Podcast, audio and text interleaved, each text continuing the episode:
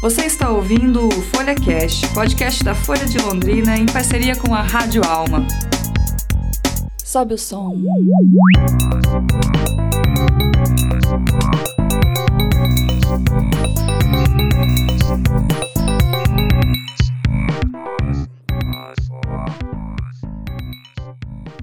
Olá, você está ouvindo Sobe Som. Eu sou Patrícia Maria Alves e hoje estou aqui com uma convidada super especial, Juliana Barbosa, para a gente conversar sobre o que há de melhor nesse, nesse próximo final de semana, que é o samba e carnaval. Olá, Juliana. Olá, Patrícia, tudo bem? tudo bom. Juliana, agora sim que a gente está chegando próximo do carnaval, né, que a gente começa a relembrar essas coisas, a gente vê assim a gente não tem tanto mais carnaval aqui em Londrina, mas isso floresce um pouquinho dessa alegria, essa energia dentro da gente. Aí eu queria que você me contasse como que nasceu esse amor que você tem pelo samba, que a gente já conhece, que a gente vê em todo o trabalho que você faz. Eu acho que está no DNA. Vem de uma família, né, que gostava muito de samba já. Meu avô é, tem assim, comprou o primeiro disco do Martin da Vila. Então eu lembro que ele ia lá para minha casa ouvir com meu pai no final de semana. Então eu me lembro de três nomes assim de, de e das capas dos discos, né? Eu lembro muito do Martinho, do Paulinho da Viola e da Elza Soares. Então eu ouço samba desde a infância. Meus pais é, moraram por mais ou menos 30 anos no Rio, Rio de Janeiro, e lá eles participavam muito do, do carnaval. Eles eram de blocos carnavalescos, né? Tem, tem uma curiosidade que tem dois blocos que foram historicamente muito rivais: Bafo da Onça e Cacique de Ramos. Ele era do Bafo e ela do Cacique. Né? Veja que bafo. Ah, o Romeu e Julieta. Exatamente, né? O Romeu e Julieta do carnaval. E eles mudaram para Londrina, eu ainda era bebezinha, vim para cá. E o fato de deixar o Rio de Janeiro, na época, com toda aquela efervescência, né, de tinha sido capital do Brasil, referência musical, é, um centro cultural muito forte, né? Eles sentiam muita saudade do Rio quando eles chegaram aqui. E como que essa saudade era resolvida? Ouvindo samba, né? Que era o que eles mais gostavam, assim. Então a gente ia muito para lá, qualquer feriado, férias que tinha um dinheiro, juntava, apertava, mas ia para o Rio de Janeiro, né? Então eu cresci num ambiente em que se cultivava muito essa cultura, assim, né? Ai, chegou um disco novo. E às vezes não chegava em Londrina ainda, e pedia para alguém lá do Rio comprar e mandar pra gente. Então aquela emoção de chegou um disco e tal. Então eu cresci nesse ambiente, ouvindo muito samba e gostando demais dessa, dessa e cultura. eles tinham assim uma música que era especial deles, assim que eles gostavam mais, ouviam mais um grupo musical, Fundo de Quintal. Ah, o Fundo de Quintal. Porque o Fundo de Quintal, ele é resultado do Cacique de Ramos, né? Ele tem uma ligação muito ah. forte, assim. É, os fundadores do Fundo de Quintal, eles são do Cacique também, né? O presidente do Cacique e o presidente do Fundo de Quintal. Então tinha uma ligação muito forte da minha mãe, que ela tinha visto esse grupo nascer quando ela estava lá. Então quando eles lançaram o primeiro disco, era uma coisa assim, Fundo de Quintal lançou o disco. Então é, essa discografia foi uma que eu ouvi muito. Né? Aquela coisa de falar de, de ouvir samba todo dia não era exagero na minha era casa. Era o tempo todo mesmo. Era sim. E final de semana não era todo dia, era o dia todo daí. Ah, era tá. diferente. então não sei se tem uma música muito específica, mas um grupo que é, é esse grupo Fundos de Quintal, assim. Então do primeiro ao último, ao mais recente lançamento. Vocês conhecem a todos. A gente tem todos. E eu ouvi também falar que parece que tem alguém na sua família que não gosta de samba e você ficou um pouquinho indignada. Me conta essa história. Chateadíssima. é uma sobrinha, minha única sobrinha, minha afilhada, o amor da minha vida. Ela tem três anos de idade. E há seis meses ela, ela me chama de Iná. Ela fala, Iná, eu não gosto de samba. E se estiver tocando samba, porque quase sempre está, né? Eu acho que por isso que ela não quer ouvir tanto, ela pede para tirar. Esse final de semana que passou, eu tava cantando samba em casa, assim, eu não canto, não sou cantora, era aquela coisa caseira, assim, e tal, fazendo serviço de casa e cantando. E ela falou assim, Iná, você pode parar de cantar samba? Porque eu tô brincando e tá me atrapalhando. Mas que abusada. Abusadíssima, né? Eu falo, não, eu ainda vou conversar com ela, ainda vai amadurecer, ela ainda vai crescer e tudo vai mudar. Ela tá com três anos Tá agora. com três anos, ela vai fazer três anos daqui uns dias. E ela me disse já, então faz seis meses que ela fala que não, que ela pede pra tirar e que ela não gosta de samba. Ah, mas que com três anos já escolher forró também é uma opção muito boa, né? É, ela pediu pra, eu dançar, é, pra eu ensinar a dançar forró. Falei, não, vem cá que eu te ensino samba. Ela, Renata, samba eu não gosto. E eu fui perguntar pra ela por que, que ela gosta de forró, né? Ela falou assim, porque dança assim e fica mexendo o ombrinho, né? Ai, que coisa boa. Achando que é mais bonito dançar forró. Ok, deixa ela curtir um pouco forró. Logo, logo eu vou reverter essa história. Samba, né? E aí, assim, eu pedi pra você trazer aqui algumas músicas pra gente, porque é pra gente entrar nesse clima, né? Que é o que eu peço pros nossos convidados escolherem algumas músicas especiais pra gente ouvir e me contar um pouquinho sobre essa história da música, assim, porque da escolha e tal. O que, que você trouxe pra gente hoje? Qual que é a nossa playlist? Pensa uma pessoa que só ouve samba desde que nasceu, escolhe 10. Não é fácil não, tá? É, eu fiz um recorte, já que a gente está próximo ao carnaval, de sambas que estão relacionados a esse universo, que é o carnaval, né? Porque eu sempre gosto de falar samba e carnaval, embora no Brasil seja uma dupla muito que dá muito certo, o samba existe para além do carnaval, né? Ele tá aí o, o ano todo e tal. Mas é, dessa vez eu falei, bom, como que eu vou fazer essa escolha? Carnaval foi o primeiro recorte. Daí vem samba enredo, vem 50 que a gente gosta. Então vamos tentar, né?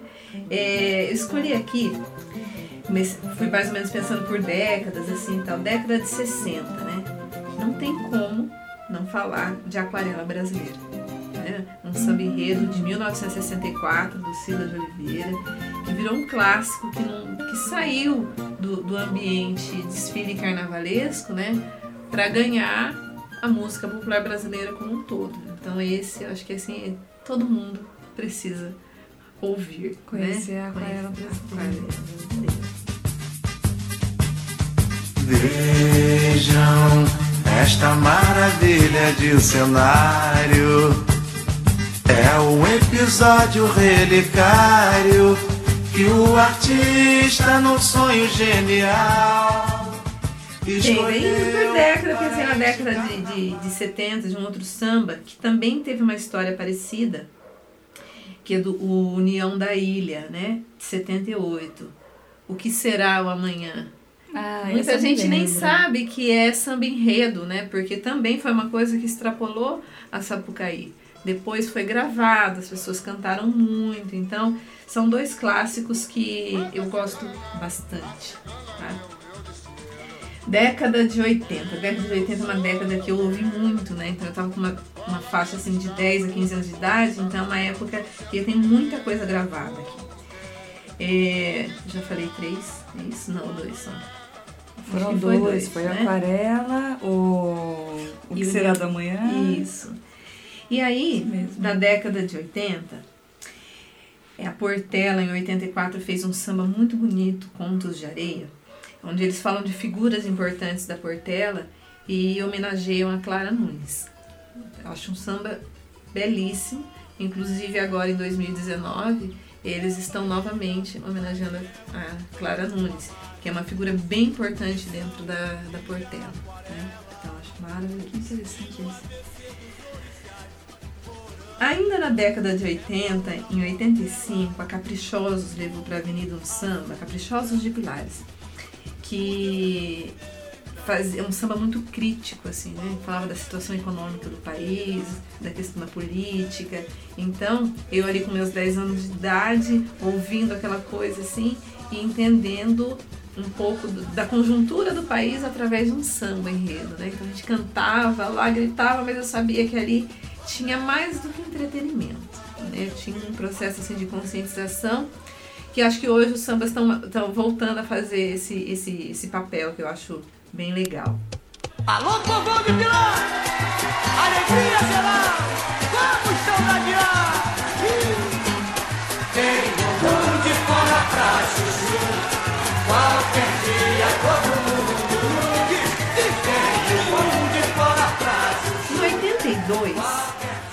bem nessa linha mais crítica, o Império Serrano fez o Bumbum Paticumbum pro Curumbum. Né? Esse samba é um samba do Beto Sem Braço e do Aloysio Machado. Eles fizeram uma crítica ao grande crescimento das escolas de samba quando os verdadeiros bambas, os compositores e a comunidade começaram a ficar um pouco de lado, dando maior visibilidade ao aspecto é, visual do carnaval. Que eu acho que não foi só no carnaval que isso aconteceu, né? A visualidade, a questão da imagem é uma coisa que é, é, a gente vive uma era que foi muito influenciada pela imagem. E isso aconteceu no carnaval também. Então, aqueles fundadores das escolas de samba são sambistas, né? os compositores e tal.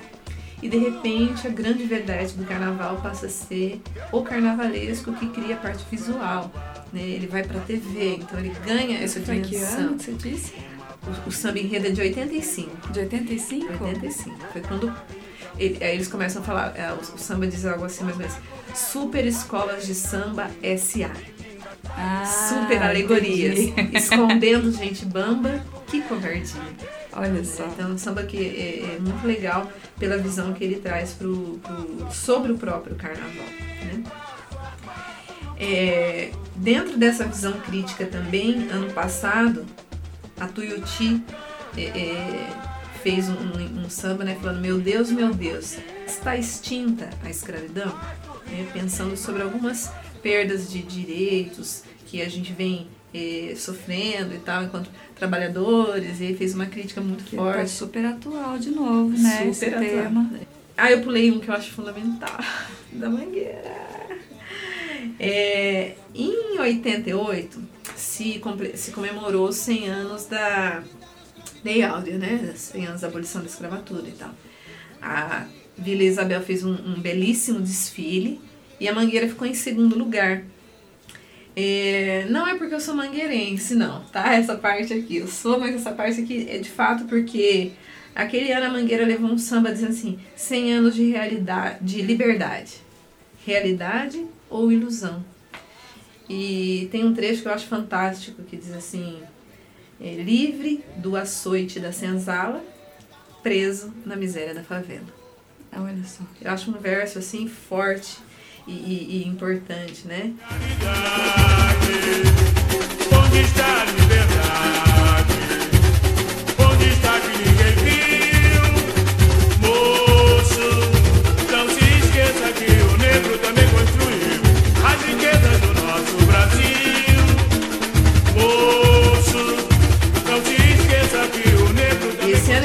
Deixaram por menos, né, agora em, em 2019. E estão trazendo uma coisa bastante subversiva, que é uma característica do carnaval. né? Se você vai estudar o carnaval, você pega o Bakhtin, que é um estudioso do carnaval, da cultura popular na Idade Média. Ele fala do carnaval daquela época como um período de subversão, de inversão, é, é, de críticas, enfim, de brincadeiras, né? E aí esse ano a Mangueira traz um tema assim muito instigante, provocador. Né? Ela é, vai falar a história que a história não conta. Então ele vai falar de heróis que não estão nos livros oficiais, mas que tiveram um papel muito importante. Esse é pra esse carnaval agora, Esse 2019. 2019. Já esse ansiosa sa- pra ver. Esse aí eu estou muito ansiosa. É um samba que me comove, mesmo eu já tendo ouvido ele umas 80, 90, 100 vezes, talvez, não sei quantas, né? Mas cada vez que eu ouço, eu me comovo. Então eu sei que no dia do desfile vai ter chuva de lágrimas, né? É, Mas eu acho muito forte, né? Eles trazem isso como. É, é, fala assim: Brasil, é, meu nego, deixa eu te contar a história que a história não conta. E aí vem o avesso do mesmo lugar, na luta é que a gente se encontra. Então eu acho que são versos muito fortes, assim, e muito é, provocadores. Pra gente pensar um pouco sobre o que é a nossa história, quem escreveu a nossa história, a partir de que perspectiva que ela foi escrita, né? E quem que ela destacou. E mais, mais uma coisa, assim. É, você até que pa- participou, coordenou o projeto do Carnaval das Marchinhas há Uhum. pouco tempo atrás. Trouxe algumas marchinhas pra gente ouvir também, tá? Pode indicar algumas, algumas pra gente poder fazer uma playlist. Sim. Conta pra mim como, primeiro como é que foi esse projeto.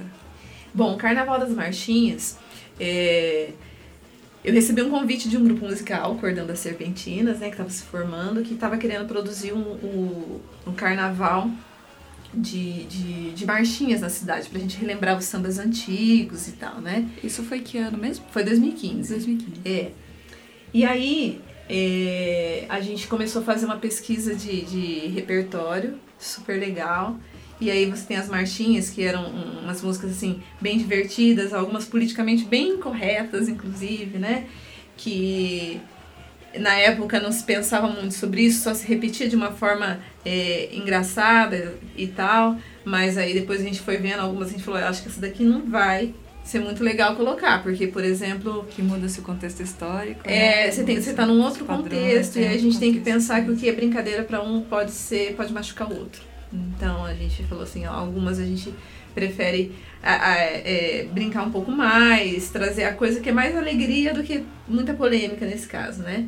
Daí, ah, deixa eu lembrar aqui da, do repertório do Carnaval das Marchinhas.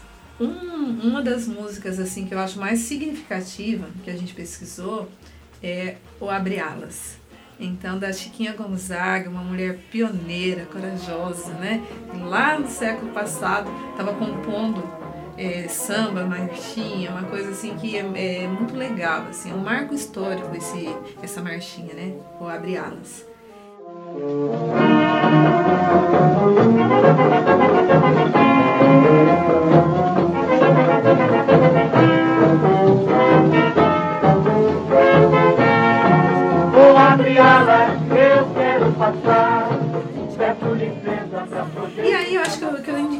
Nove até agora. E tem uma que é pouco conhecida, é lá do B, e que eu gostaria de trazer aqui, que eu gosto muito. A, o nome da, desse samba é Vida de Compositor, é do Vanderlei Monteiro. E ele conta uma história, que foi uma história que eu conheci muito de perto quando eu fui pesquisar os bastidores das escolas de samba.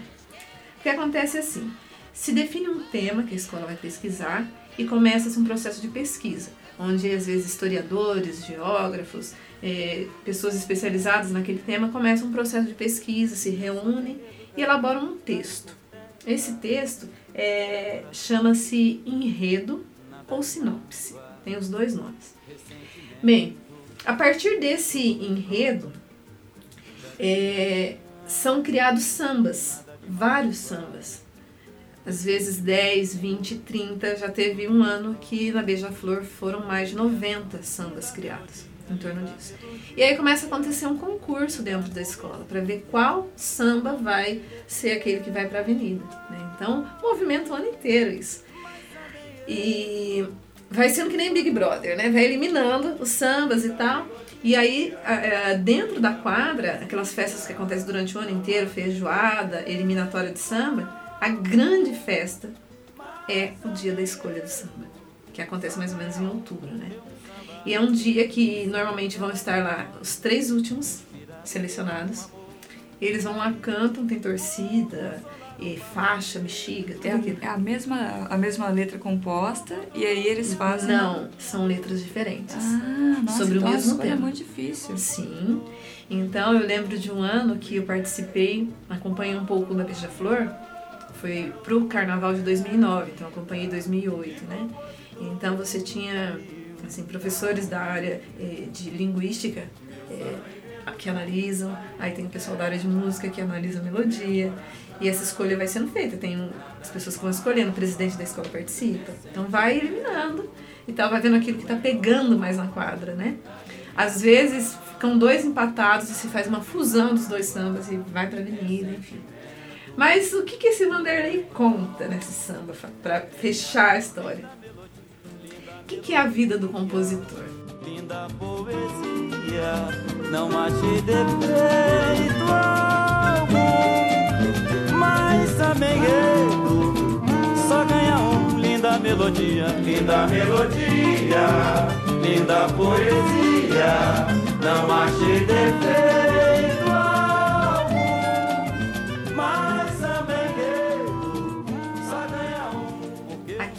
Porque acontece assim, ó. Você fez um samba, Patrícia, junto com seus parceiros, eu fiz outro, você fez outro samba. E nós estamos na final. O meu ganhou. Patrícia, sinto muito, mas a partir de hoje, samba perdido não se canta. Você vai esquecer o seu samba. Agora o samba oficial da escola é esse, que foi o que eu compus. E você acabou de cantar esse aqui, agora é esse que você tem que cantar. Então, como que fica isso na cabeça do compositor, né? Que ele perde. E esse samba fala muito isso, ele fala assim, caiu. Meu samba enredo caiu, caiu por terra. E ele vai falando assim, nada de mágoa, nem ressentimento, né? Tudo em prol da agremiação. Ele fala, linda melodia, linda poesia, não achei defeito algum, mas samba enredo só ganha um. Então ele vai falando que daí ele vai tentar consolar o parceiro, mas primeiro ele precisa é, consolar a própria dor. Porque essa é a vida do compositor. Eu acho um samba assim muito legal, assim, onde Ai, ele. eu tô me sentindo emocionada já com essa história. Onde ele expõe. E eu, né? eu ainda tenho que dizer pra você que eu tô sabendo mais sobre samba hoje do que eu soube minha vida inteira. Muito obrigada. Mas eu não, uma coisa que eu percebo assim é que a gente tem muito desconhecimento a respeito disso, né? Toda essa história que você está contando de como que é feita a preparação da, da a escolha do enredo, a preparação dessa sinopse, esse estudo todo. E é, é só um começo da história toda que se prepara o carnaval. E a gente que tá assim, que não tá envolvido, né, no, no samba como como eu, assim, passei a minha vida inteira longe do, do, interior de São Paulo, né, longe de qualquer centro que tivesse um carnaval mínimo decente, é, que não se tinha carnaval Votorantim, cidade de Natal não tem. E quando a gente está longe dessa realidade, pra gente é só aquilo que a gente vê no, no desfile de carnaval, na televisão, É a ponta dia. do iceberg. E, e a gente vê aquilo, já é pra gente, já é uma grande festa, uma coisa bonita. Mas, a mas é como você falou, a ponta do iceberg, a gente não tem a mínima noção do que foi feita aquela preparação.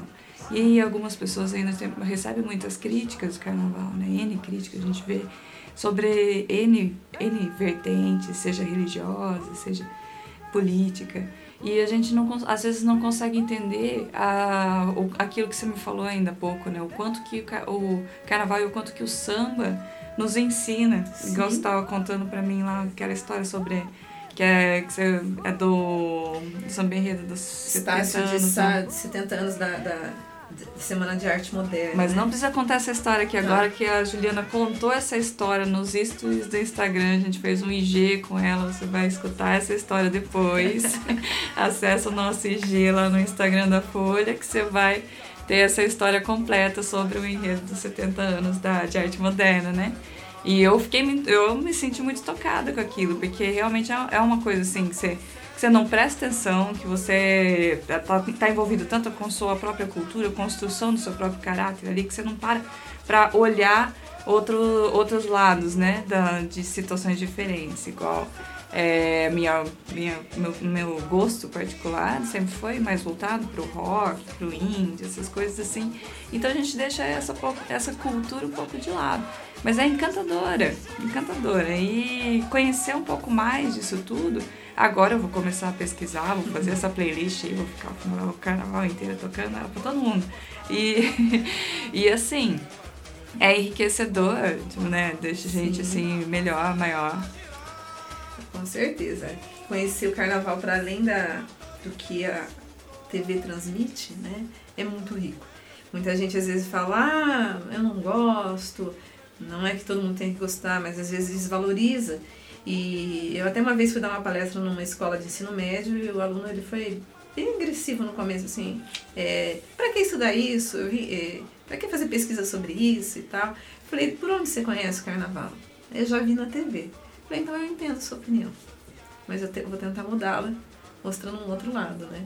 Então, mostrando que o que acontece durante todo um ano e não durante 80 minutos, a partir de uma câmera, né, que, que vai lá e que muitas vezes também né, tem os seus interesses mais específicos de mostrar determinado artista, determinado tipo de coisa, porque faz parte ali, né, do processo. Mas, antes de julgar, precisa conhecer um pouco mais. Eu acho isso também. Juliana, foi um grande prazer receber você aqui hoje. Muito obrigada por tudo isso que você está ensinando para mim agora. Vou estudar, vou fazer lição de casa, você vai ver. Vamos ver. Carnaval de 2020. vou estar lá, ó. Ah lá, ó. A Lara, minha sobrinha, talvez não sei se eu consiga convencer até lá, mas você já consegui conquistar um pouquinho, Então. né? Então tá bom. Já é, já é grande essa vitória, hein? Sim. Aí, mais dessa história, você vai escutar toda. O Juliana contou pra gente a história da vida dela, como que ela foi pedida em casamento na Sapucaí, e você pode ver essa- ouvir esse- e ver essa história lá no nosso Instagram, no IGTV, tá? E aí, agora a gente fica por aqui. Obrigada, Juliana, mais uma vez. De nada, é sempre um prazer enorme falar sobre samba e carnaval. E até a próxima. Um abraço. Até.